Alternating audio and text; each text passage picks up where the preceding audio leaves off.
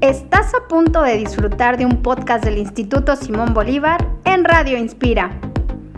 Hablaremos de educación, cultura, psicología y mucho más. Entrevistaremos expertos, disfrutaremos de charlas y compartiremos experiencias. Este espacio es para ti. Observar el talento de nuestra comunidad inspira el futuro de nuestros niños. Nuestra página www.isb.edu.mx.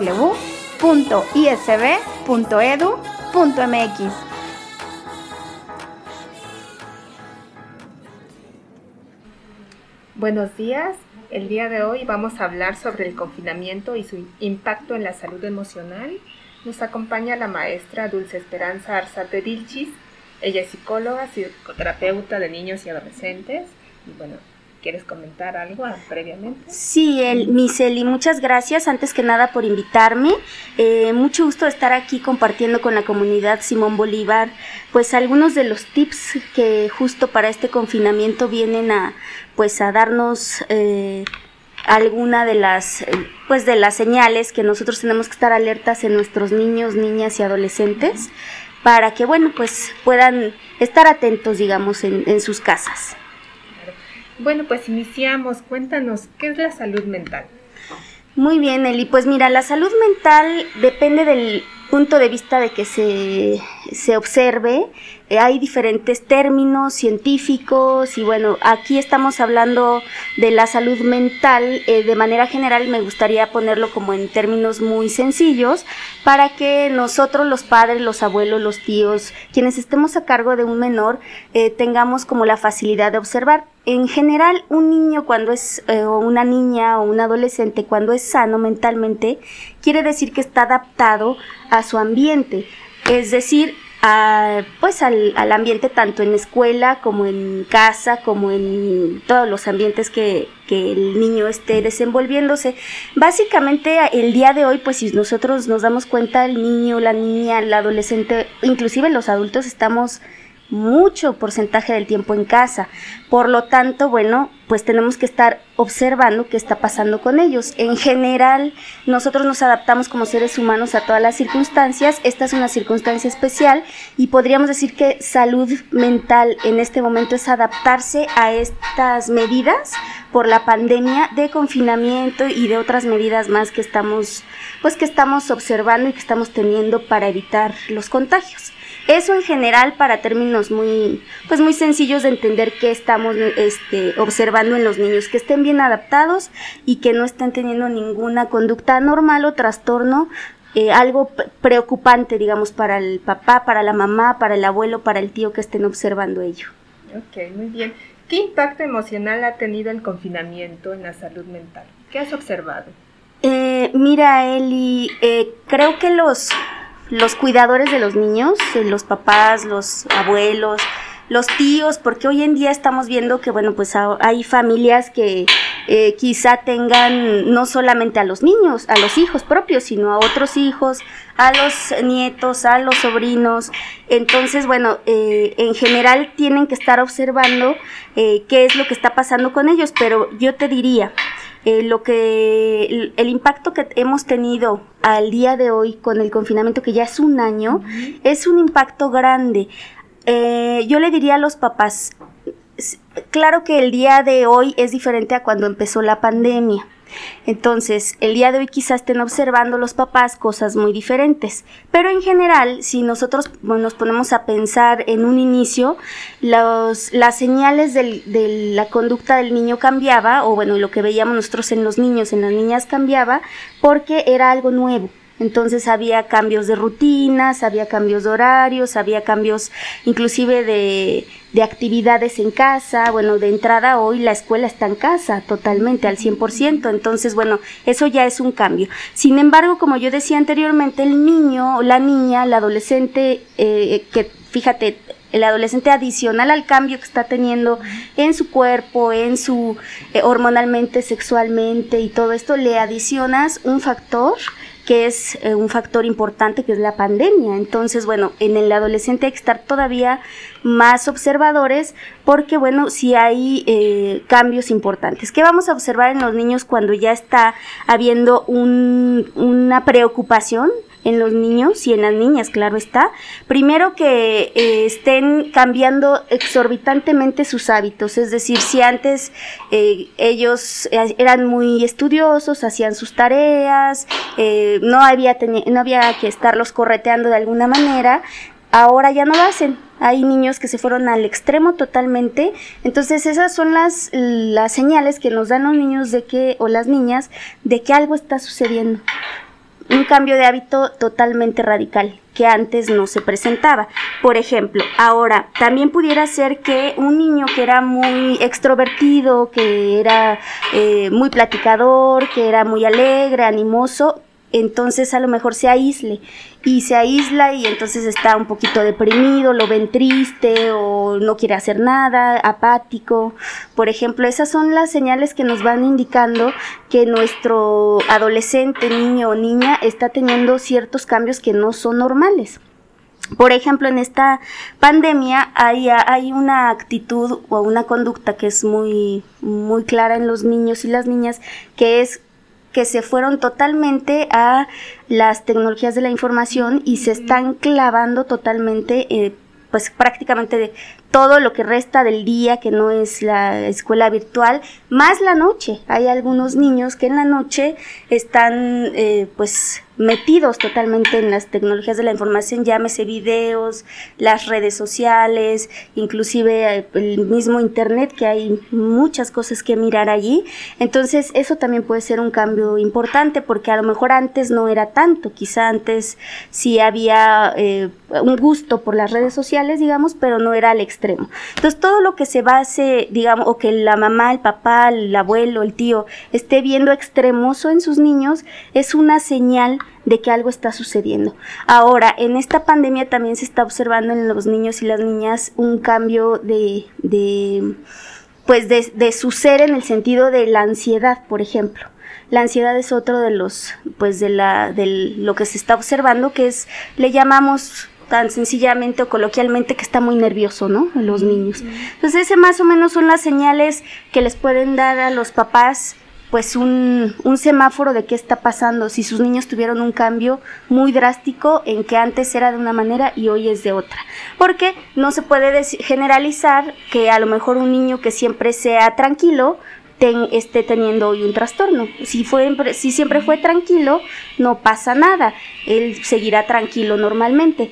Pero si era tranquilo, tranquilo y ahora es muy ansioso, muy inquieto, muy, muy berrinchudo, etcétera, entonces sí está habiendo un cambio. Esa es la primera señal que los padres tienen que observar, que su hijo no tenga una actitud totalmente contraria a como era anteriormente.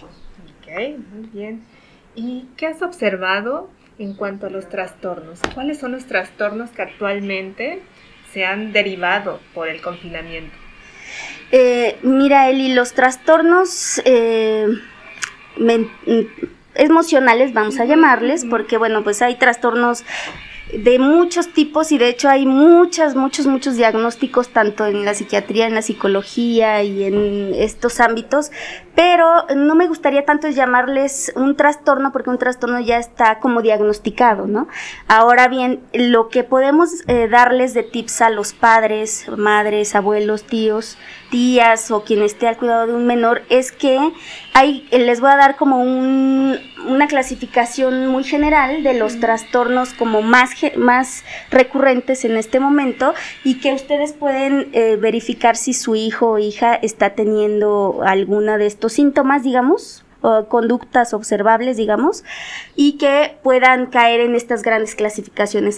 Una es la depresión, ahorita explico un poquito más qué es lo que van a observar, la otra es la ansiedad, por ejemplo, la otra es inclusive los el, el estrés postraumático, que aunque este confinamiento, esta pandemia, no precisamente es un evento traumático, sí es traumático en el sentido de la de pues lo, generalmente tenemos en la cabeza traumático un accidente, un algo que sea como de un impacto grande. Este aunque es silencioso, ha tenido un impacto como, eh, como un accidente, justamente. Por eso es que el, el estrés postraumático también es uno de los, de los trastornos y la hipocondria que es otra cosa que se está observando. ¿Cómo es eh, esto o qué tips le puedo dar a toda la comunidad del Simón Bolívar para que lo observe? La depresión es cuando su, su niño, su menor, siempre lo observan eh, apático eh, o durmiendo. Por ejemplo, esto es algo que en esta pandemia se dio mucho. los niños quieren dormir mucho. Y eso es un signo de depresión. Está triste, con mucha incertidumbre, no sabe qué va a pasar, llora. Entonces, esas características que estén observando en sus niños son, son síntomas de que puede tener una depresión y que empiece a hablar de cosas muy tristes, de mucha incertidumbre de la pandemia, de qué va a pasar, de la muerte, por ejemplo, que hay muchos niños que hoy en día están muy alertas con, la, con lo de la muerte, por ejemplo.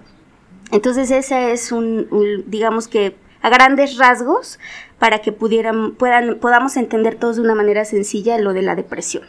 Luego viene la ansiedad.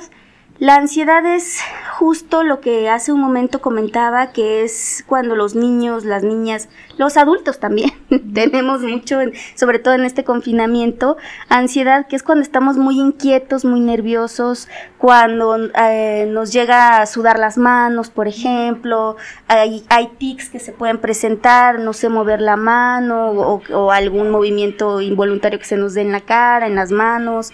Y eh, esto a lo mejor los niños no lo presentaban anteriormente las niñas y entonces eso es eh, una alerta de que está sucediendo algo. El niño está sudando, inclusive le puede llegar a dar un ataque de pánico, que es cuando el niño empieza con una sudoración, una ansiedad de no saber qué, se quiere echar a correr y eh, no sabe qué le está pasando, está muy, nervio muy nervioso, le decimos coloquialmente, y eh, eso es como un ataque de pánico que ya viene como en un momento muy extremo de ansiedad y que hay que actuar, hay que llevarlo a, una ayuda profesional porque un ataque de pánico ya es algo más serio. Si empieza a ver que está muy ansiosito, muy inquieto, muy eh, que todo le inquieta, que no puede estar a lo mejor ni siquiera la hora de la comida, eh, una hora o 40 minutos sentadito, tranquilo, comiendo, que ya se quiere ir quién sabe a dónde, entonces puede estar teniendo ya eh, algún síntoma de ansiedad. Ese es como otro de las, de las clasificaciones que les quiero dejar a ustedes como para que lo observen. Una más les decía yo es la hipocondria. La hipocondria, ¿por qué? Porque justamente este contexto de pandemia es, se trata de una enfermedad, de una enfermedad que no conocíamos y que no conocemos ni su impacto, ni sus secuelas, ni si, eh, de qué manera puede afectar a cada uno de nosotros, porque cada organismo ha eh, pues reaccionado diferente y entonces eh, como hay también tanta desinformación y tantos mitos sobre una enfermedad que no conocemos y si las enfermedades que conocemos a veces les generamos mitos alrededor bueno, esta todavía tiene más incertidumbre de qué puede pasar. Entonces los niños empiezan a, eh, o las niñas, o los adultos inclusive, empiezan a pensar que ya tienen este, la enfermedad o que ya les va a dar, entonces empiezan quizá a lavar más allá las manos, o empiezan a pensar que, el, que el virus se va a meter por la ventana si está abierta, o escuchan a lo mejor que sus amiguitos, sus amiguitas, alguno tuvo COVID, y entonces se les, les da como una versión, inclusive hablar con la gente, es decir, que estén exagerando de alguna manera este, pues esta, este cuidado y esta preocupación por el virus, que es normal, que nos tenemos que cuidar, pero que es controlable y que aunque le pudiera dar a un niño es menos complicado que a un adulto. Claro, eso no quiere decir que los mandemos a la calle, pero sí que no que les demos mucha tranquilidad de que este es un virus que se puede controlar y máxime hoy que ya está ya están las medidas más avanzadas. Entonces esa es la hipocondria. Inclusive, Eli, hay un tipo de, trastorno, eh, bueno, que no es trastorno, más bien es un proceso que el día de hoy, si no lo eh, atendemos a tiempo, también puede causar trastornos, que es el duelo. Y el día de hoy también estamos viviendo eh, duelos eh, sui generis, digámosle, por esta pandemia, porque eh, no obviamente por las medidas higiénicas no se están permitiendo hacer el ritual que normalmente hacemos para los duelos y entonces la gente nos está despidiendo de su de, de la gente cercana que muere. O bien eh, los niños no se enteran por ejemplo o se enteran de una manera que ya su abuelo ya no existe no se despidió no lo vio no. Entonces este tipo de, de, de cosas es de un impacto muy grande pero no solo eso sino el duelo simplemente de perder el contacto con sus amigos, la escuela. La escuela era, es un factor muy importante de desarrollo en todos los sentidos en el niño y que hayan cortado de tajo, que se haya cortado el contacto con maestros, con alumnos, también implica un trastorno en cuanto al ambiente del niño. Entonces, eso también implica un duelo porque es una pérdida. Entonces, esta pandemia nos ha traído muchas pérdidas, inclusive de nuestra cotidianidad. Entonces, eso también eh, puede implicar estos cambios que les digo que deben de estar atentos a ver en su niño, niña, adolescente, qué cambios tan extremos ha dado para que podamos ver si, si necesitamos de ayuda profesional. Claro, y qué signos específicamente tenemos que estar ahí atentos, observando ante nuestros niños y adolescentes. ¿Qué signos podrías decir son esas señales de alarma para que estemos atentos? Sí, las señales de alarma son básicamente justo estar eh, observando que su hijo o su hija o su, su, menor al que tienen a cargo no tenga estos bandazos que, que yo decía de conducta, que si antes no dormía mucho, pues ahora está durmiendo demasiado, que si antes casi nunca lloraba o lloré diario, por ejemplo, o tres veces a la semana, que si antes eh, quizá, por ejemplo, eh, tengo algunos casos que antes los niños jugaban videojuegos, que eso era muy común, y sigue siendo muy común, juegan videojuegos entre ellos y sus compañeritos. Antes ellos hacían su vida virtual, ¿ya? Porque entonces estaban inclusive en diferentes países o, aquí mismo con los chicos de la escuela, pero cada quien en su casa jugando. Y ha habido casos en los que los chicos ya no quieren hacer eso, entonces están totalmente aislados esta pandemia nos, nos confinó, sí, pero no quería decir que nos confine emocionalmente, por ejemplo, o socialmente. Entonces hay niños que se han confinado como de alguna manera ellos solos y ya no quieren, por ejemplo, ya no eh, dejaron de jugar con sus amiguitos, aun cuando lo hacían virtualmente y hoy la virtualidad es lo de hoy. Entonces lo que ha sucedido es que si su, la, la primera señal es su hijo, su hija, su niño, su niña adolescente, eh, dio un bandazo de conducta. Está muy rebelde, por ejemplo. Tengo una niña que era una súper buena este, estudiante, era muy disciplinada y entró, digamos que entró a la adolescencia porque al final también fue en la secundaria pasó a la secundaria y se volvió totalmente rebelde de no querer entrar a la escuela.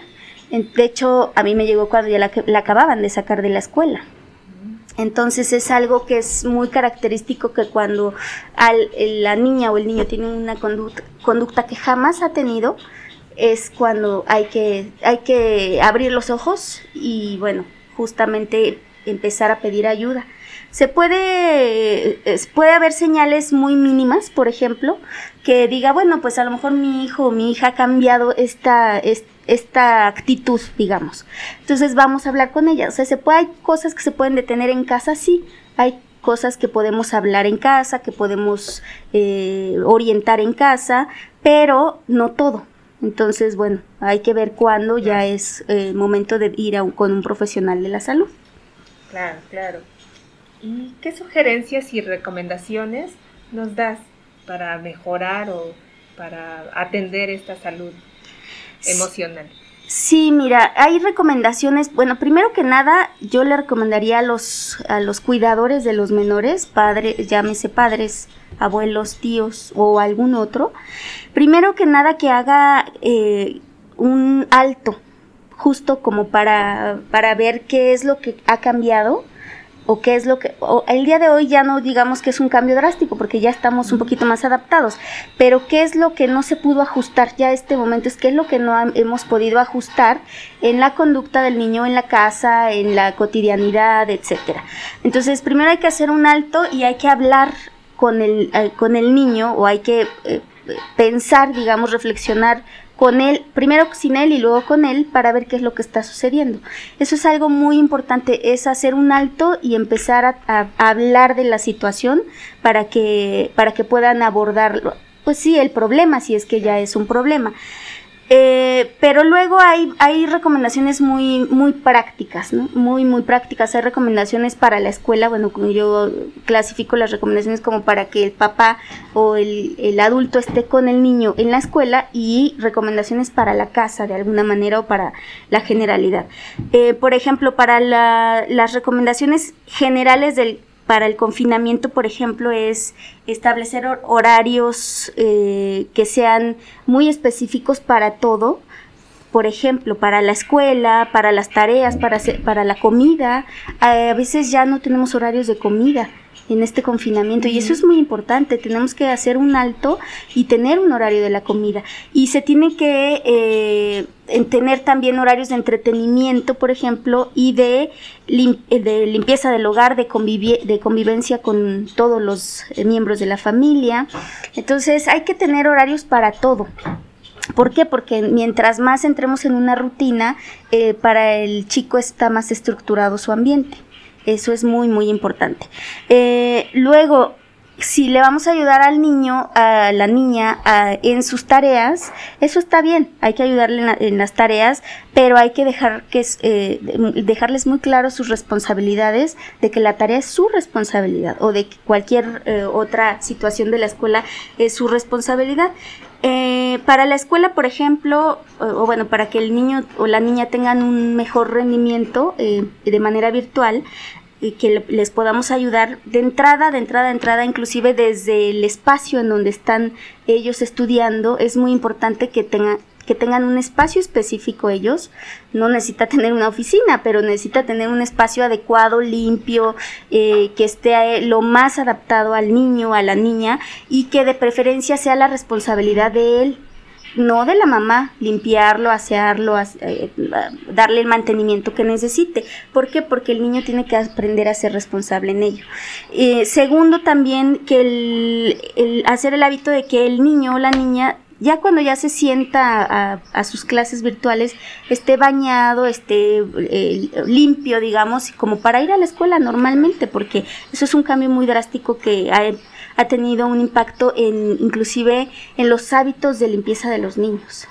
Cuando no se siguió, por ejemplo, esa rutina de te, levantas, te bañas, desayunas y te vas a la escuela, eso ha trastornado también inclusive los, los horarios de, del ritmo circadiano del sueño, por ejemplo. Entonces es algo muy importante. Evitar al 100% eh, las distracciones, por ejemplo, virtuales, de teléfono, de otras cosas mientras están en línea. ¿Por qué? Porque obviamente estamos en casa y está la televisión, está el hermanito con el celular, está... Entonces es muy importante que entre menos distracciones haya, mejor y eh, hacer el checklist y ayudarle de las tareas, el checklist, no hacerle la tarea, sino ayudarle a que tenga bien en orden la tarea y estar checando. Y si no, el niño necesita ayuda, pedirlo porque en estas redes justamente virtuales, tanto los amiguitos como las mamás de los amiguitos se vuelven muy importantes, aunque sea por teléfono o, virtualmente, poder hacer eh, equipos para hacer tareas. Eso es algo muy importante. Y eh, para minimizar el impacto emocional, es como otra área en donde justamente hay que tener un espacio para que los padres o los, los miembros de la familia hablen hablen. El niño tiene que hablar lo que le está preocupando, lo que le está dando miedo, lo que le está eh, dando ansiedad. Bueno, no lo va a decir así, pero lo que le está poniendo nervioso, lo que le está este, poniéndose triste, incertidumbres. Toda esta parte hay que tener un espacio con la familia, con el papá, con la mamá, depende como cada familia es distinta, cómo se acomoden para que los niños empiecen a hablar de ello. Y otra cosa muy importante, Eli, es que los adultos también también tengan sus propios espacios para hablar ellos y abordar los temas que son temas emocionales que se están presentando en casa.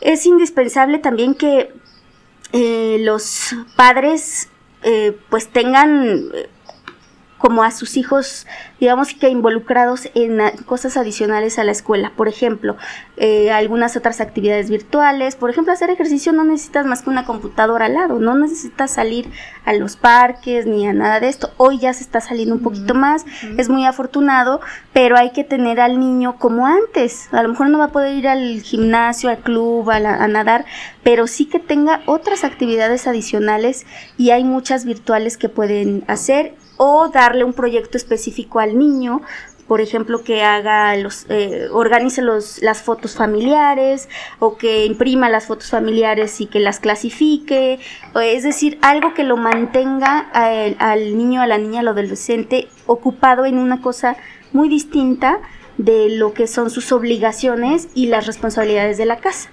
Y, y, los padres también tienen que estar muy pendientes de ellos y de cómo es que ellos han movido sus rutinas y asignar roles si es que cambiaron los roles, por ejemplo, la limpieza de la casa.